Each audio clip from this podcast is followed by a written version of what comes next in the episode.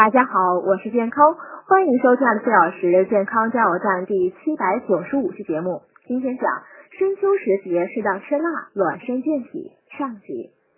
立冬即将来临，气温逐步下降，为了防寒保暖，不少人会吃点辣的，不但使菜肴更加美味，还能促进血液循环，使身体暖和起来。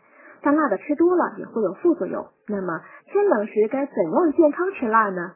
说到吃辣，辣椒是首当其冲的。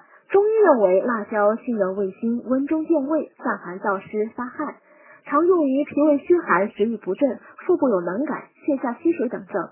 从营养学角度来说呢，它富含维 C、胡萝卜素、叶酸、镁、钾。辣椒中的辣椒素呢，还具有抗炎和抗氧化的作用，有助于降低心脏病、某些肿瘤和一些慢性病的风险。研究发现呢。有辣椒的饭菜能增加人体的能量消耗，有助减肥。